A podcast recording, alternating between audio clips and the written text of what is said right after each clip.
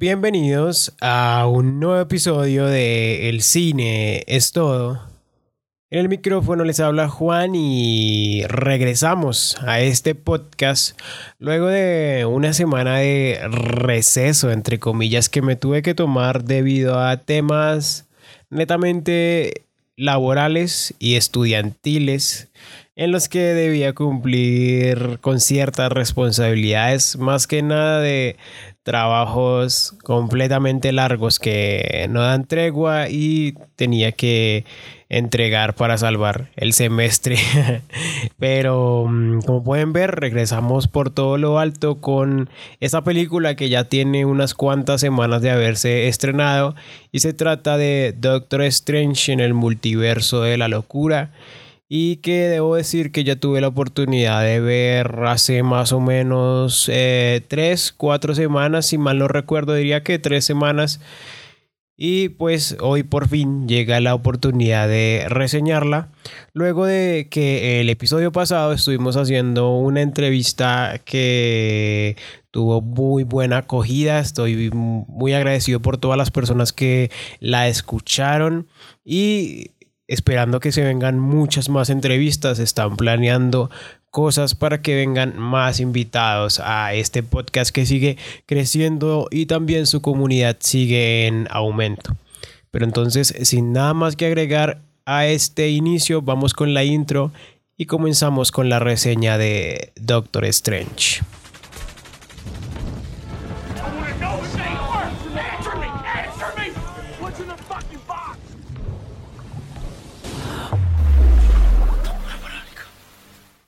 Bueno, antes de iniciar con la respectiva reseña de esta película, quisiera comentar que no va a ser una de las reseñas que hago habitualmente que se caracterizan por ser reseñas por decirlo de alguna forma, bastante ordenadas en las que tengo un espacio destinado para hablar de cada cosa o cada apartado de la película, sino que va a ser una reseña desordenada, entre comillas, en la que iré dando pues distintas apreciaciones respecto al filme que bien sea o se me vayan ocurriendo o bien sea tenga anotadas pues directamente del guion en específico que tengo de la película. Va a ser, por decirlo de alguna forma, muy parecida a como fue la reseña que le hice hace un mes, bueno, hace poco a la película de, de Batman, que fue una reseña larga en la que no tenía un orden específico, sino que tenía pues más que nada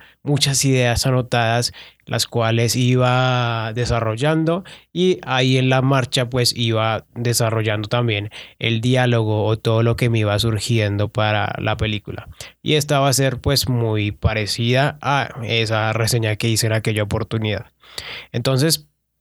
para esta película me gustaría comenzar hablando de lo que fue la película de Doctor Strange 1.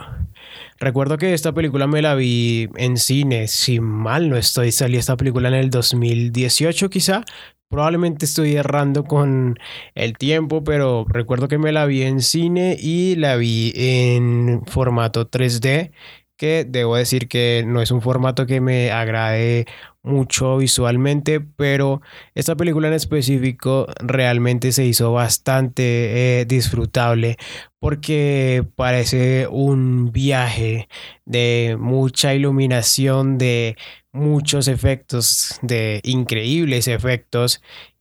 Casi lo describiría como un viaje LCD, según como lo describen que son esta clase de viajes. Y esto es esta película de Doctor Strange 1 y que mm, sin lugar a dudas impactó eh, tanto la llegada de este superhéroe al cine de esta manera como el formato que se usó, pues como lo repito, fue el formato 3D en que me la vi por todos los increíbles efectos que nos lograban dar y creo que era una gozada para todos los que fueron a verla al cine en aquella ocasión en este formato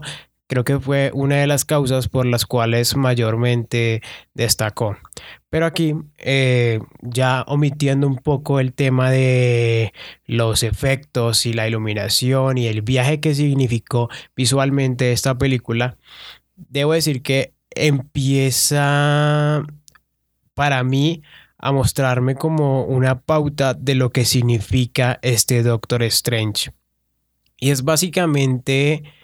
la capacidad de que él tiene directamente como superhéroe. Porque según como nos lo plantean o según la historia que nos plantean en esa película en específico, nos lo hacen ver como un personaje supremamente fuerte. Algo como lo definirían en los videojuegos, un personaje completamente chetado que podría ganarle a cualquier monstruo, cualquier ser en el universo, gracias por ejemplo a ese hechizo que le hizo a Dormammu en el que lo dejó atrapado en un limbo hasta que Dormammu se cansó y logró vencerlo. Y eso sumado a todas las otras cosas que puede significar o que puede hacer el Doctor Strange, me hizo empezar a verlo como un personaje completamente chetado, completamente fuerte que podría derrotarlo, derrotar a cualquier ser que él se atreviera a enfrentar.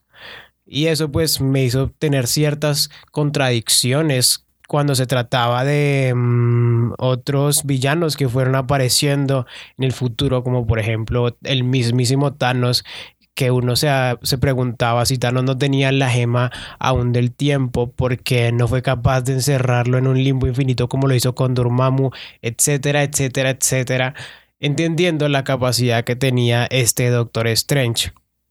Lo que pues me hizo empezarlo a ver como un superhéroe muy sobrado que realmente me empezaba a, interesar muy, muy poco.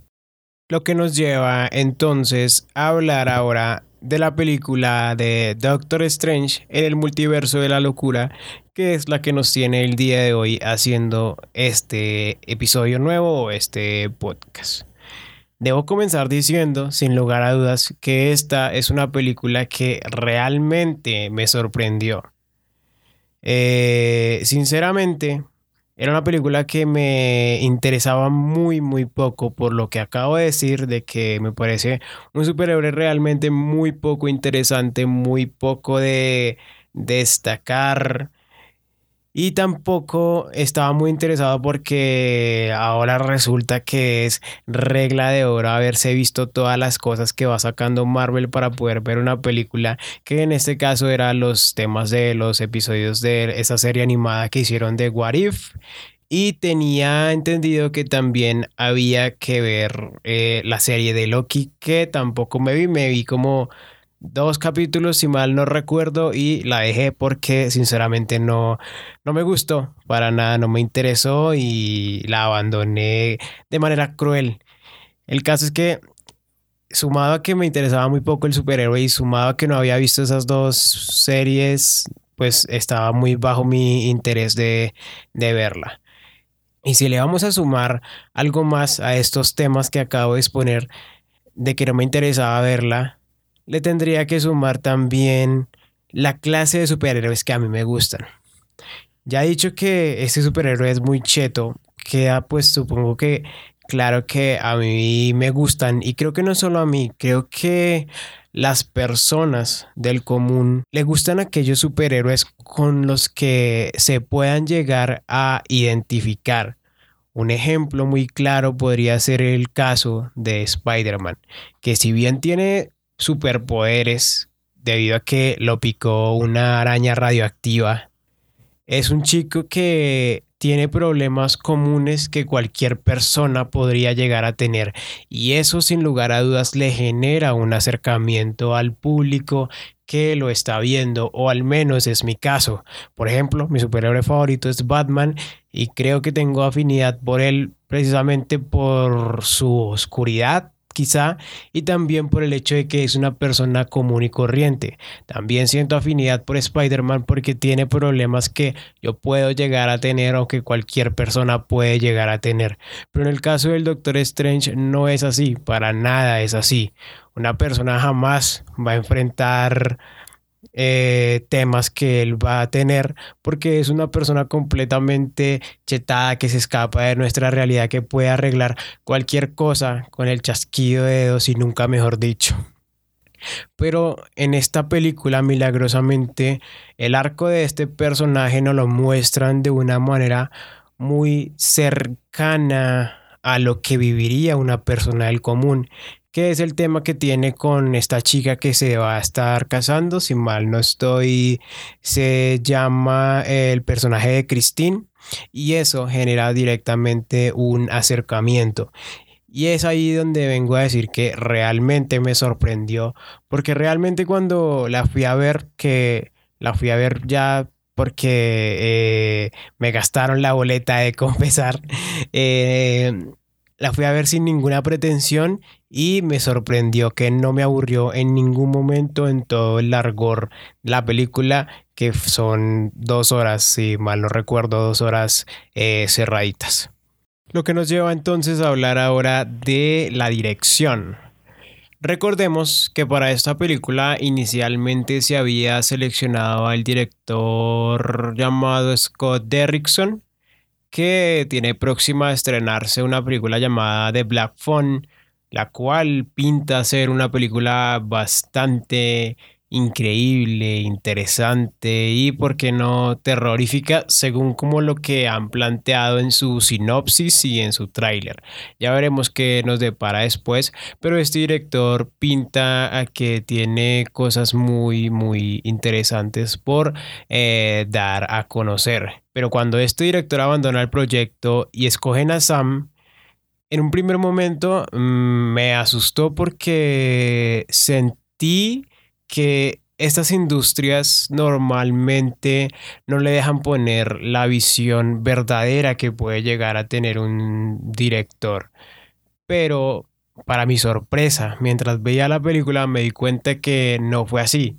Al menos por ciertos segmentos en los que se nota que le dieron muchísima libertad creativa a Sam Raimi. Sam Raimi, que es un gran director de cine, que debemos recordar que es el director de la trilogía de Spider-Man de Tobey Maguire, que salió en el 2002, esa fecha sí la tengo muy clarita, y que de manera más antigua también es el director de esa aclamada serie de terror llamada Evil Dead.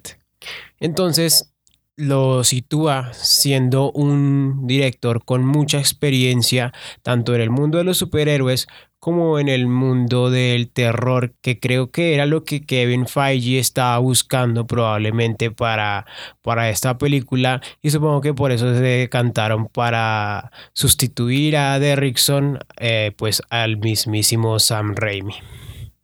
Y es que si nos ponemos a ver esta película de Doctor Strange, tiene muchas, muchas referencias al cine de terror como por ejemplo los movimientos de cámara que hacen eh, más que todo en las escenas de Wanda, el mismísimo look que le dieron a Wanda cuando están haciendo primeros planos o cuando hacen precisamente también movimientos de cámara acercándose hacia ella o también como por ejemplo, esto sí es mucho de películas de terror, en los ambientes que le dan en ciertas partes a la película o los ambientes de persecución que crean. Por ejemplo, hay una parte en los que Christine, el Doctor Strange y otra chica, allá, ah, Chávez,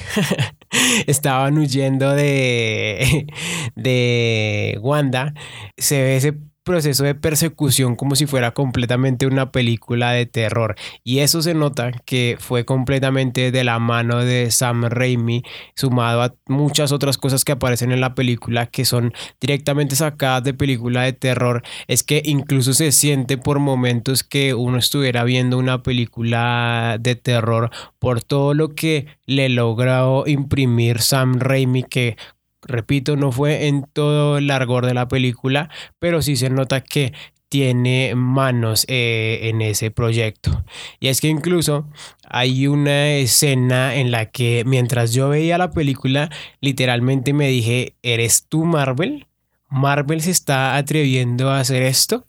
Y aquí voy a hablar completamente eh, con spoilers lo que nos llevaría a probablemente una de las escenas más importantes de la película, que es cuando aparecen los Illuminati. Ahí pues llevan al Doctor Strange y se supone que lo van a juzgar y le cuentan la historia del Strange que estaba en ese universo, etcétera, etcétera. Pero de repente aparece Wanda y los Illuminati se van a pelear con ella para detenerla de el objetivo que ella tenía que era pues básicamente tomar los poderes de América Chávez. Resulta que antes de llegar digamos a enfrentarse completamente con ella, Wanda los suprime de manera muy rápida, de una manera bastante, bastante violenta. De hecho, hay una muerte de un hombre al que se le explota la cabeza o el cerebro cuando ella le quita la boca, que le dicen que él la podría destruir con solamente hablar y ella dice cuál boca y se le explota la cabeza. Eso fue completamente sangriento, sumado a cómo mata luego a los otros superhéroes que se encontraban ahí. Yo mientras veía eso me dije, ¿eres tú Marvel? ¿De verdad? ¿Eres tú el que está haciendo esto? Y esto sin lugar a dudas, se nota que está de la mano de Sam Raimi y afortunadamente le dieron libertad creativa al mismísimo Sam para lograr hacer estas cosas que probablemente Marvel nunca se hubiera atrevido a hacer. Esto nos lleva a otro de los apartados en los que se nota que Sam Raimi puso su visión y es en los arcos argumentales que le da tanto a Wanda como al Doctor Strange. En el caso de Wanda, los eventos que ocurren en esta película también se cruzan con los eventos ocurridos en la serie de WandaVision, otra de la serie que había que ver para entender por qué se daban las cosas en esta película. Y nos la plantean como una chica que se siente mm, menospreciada, quizá por decirlo de alguna forma, por el hecho de que considera que el mundo siente que todo lo que ella haga está mal, haga lo que haga, y ella se siente como una perdedora frente a todo lo ocurrido precisamente en esta serie, porque todo lo que ella creó lo perdió, perdió a Visión, el cual pues ya había perdido desde la historia de Infinity War y perdió también a los hijos que ella creó en este mundo imaginario, bueno, no imaginario, en el mundo que creó básicamente ahí en este lugar del que se apoderó, pues sumándole también a eso la vida perfecta que ella se había creado junto a todos sus vecinos, amigos, inclusive si mal no recuerdo se hizo un hermano ahí y ella siente que todo lo perdió, por lo que evoluciona hacia un personaje completamente malvado que nos lo plantan directamente como la bruja escarlata y es como si ella tomara una personalidad completamente distinta a como la habíamos llegado a conocer en todas las películas anteriores para luego generar una evolución mucho más allá que va hacia la redención del personaje que es cuando ella entra en razón de todo lo que está haciendo, pues en un punto de la película, gracias a los poderes de América Chávez, logra encontrar una realidad en la que una Wanda sí está viviendo con sus hijos y ella le quiere arrebatar esa vida a esa Wanda de esa realidad. Finalmente recapacita y decide parar todo lo que está haciendo para tumbar al final ese templo que había sido construido para la bruja escarlata en la cual la estaban esperando como una especie de guerreros de piedra si mal no recuerdo. Esto me recordó por ejemplo a la segunda película de Spider-Man de Tobey Maguire en la que el Doctor Octopus al final tiene una redención y decide ayudar a Spider-Man a un esa máquina que estaba creando, la cual iba a acabar con la ciudad o el mundo, que era con lo que se enfrentaba Spider-Man en aquel entonces. Y esto se nota nuevamente que es una huella del director Sam Raimi. Y pasando al arco de el Doctor Strange, como lo mencionaba, eh, Sam Raimi siento que intentó acercarlo más a lo que sería una persona del común. Y es más que todo en el caso de Christine, porque nos lo plantean este tema como algo que recorre completamente el pensamiento de Steven que constantemente se está preguntando o nos hacen ver que tiene como ese dilema de si hizo bien o no quedándose como héroe o entregando completamente su vida a defender al mundo y dejando de lado el ser feliz junto a Christine, quien en esta película nos la plantean como alguien que definitivamente ya superó esto, dejó todo eso atrás y está en proceso de matrimonio con otro joven.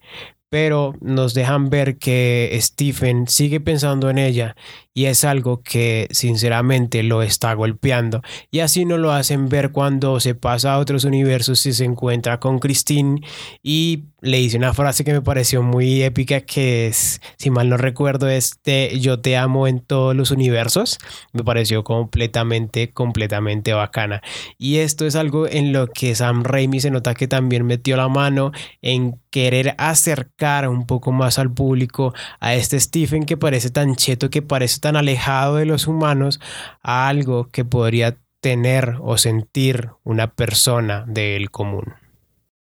Pero como no todo puede ser bueno para esta película, debo también conversar acerca de la parte mala y aquello que no me gustó de la misma. Y aquí debo criticar ampliamente el título de la película que es Doctor Strange en el multiverso de la locura. Y es que esta película se podría haber llamado de cualquier otra manera y hubiera sido igual, porque sinceramente el multiverso no está tan loco y se desaprovecha, pero muchísimo muchísimo la idea o el planteamiento tan grande, lo que significaría el tema del multiverso.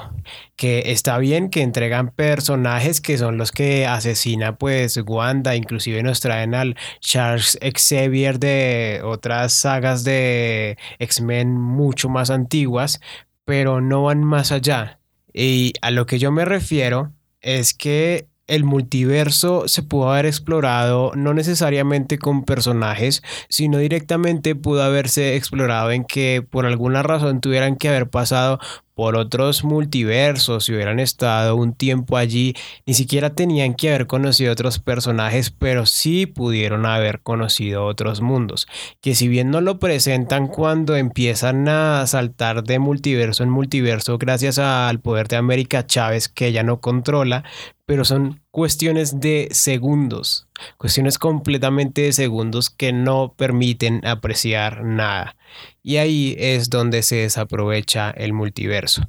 Y por ejemplo, yo entiendo siempre que el público va a tener más imaginación, pero es algo a lo que lamentablemente ellos mismos han inducido gracias a todas las últimas películas y series que nos han entregado. Siempre están intentando como meternos el multiverso, ahí viene el multiverso, ahí está, ojo que tenemos el multiverso, pero cuando lo van a explorar, lo exploran de manera pobre y ya pasó con No Way Home y ya pasó en este caso con Doctor Strange en el multiverso de la locura. Así que yo diría que... Mm, listo, intentan cumplir las expectativas del público, pero entendiendo que no debe ser nada descabellado, pero tampoco logran explorar el multiverso como debería hacerse y es algo que tuvieron que haber aprovechado de mejor manera con esta película al ponerle un nombre tan grande como el multiverso de la locura. Esto nos dejaría entonces en la incógnita de qué va a pasar después, de cuál sería el próximo proyecto. Si mal no estoy, la próxima película del universo de Marvel es la de Thor, y creo, supongo que ahí no van a explorar nada de este tema, pero habrá que ver qué irán a hacer cuando se empiecen a hacer otras exploraciones del multiverso, si finalmente se deciden hacer una exploración mucho más grande a mayor escala, repito, sin necesidad de que hayan cameos, sin necesidad de que hayan cosas descabelladas, pero sí con la necesidad de que hagan algo más acorde y no lo hagan tan pobre como ya lo hicieron en las dos películas anteriores.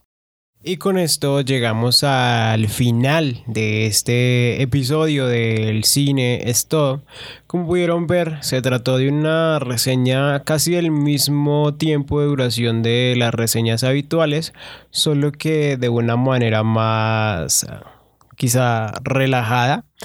Me gustaría que ustedes me confirmen si les parece mejor esta clase de reseñas o si es mejor la manera ordenada y tranquila como lo vengo eh, haciendo. Ahí está el correo. Si me escuchan desde Spotify me pueden escribir ahí sus opiniones o también me podrán escribir si quieren, alguna reseña que quieren que haga, quizá alguna opinión de las reseñas que hago, si están de acuerdo, si no están nada de acuerdo, si le agregarían alguna cosa, si creen que critiqué mal alguna cosa, etcétera, etcétera. Y también recuerden que este podcast ustedes lo pueden seguir desde Spotify, lo pueden seguir desde Instagram, lo pueden seguir desde Facebook, Anchor y Google Podcast para que esta comunidad siga creciendo cada vez más y más.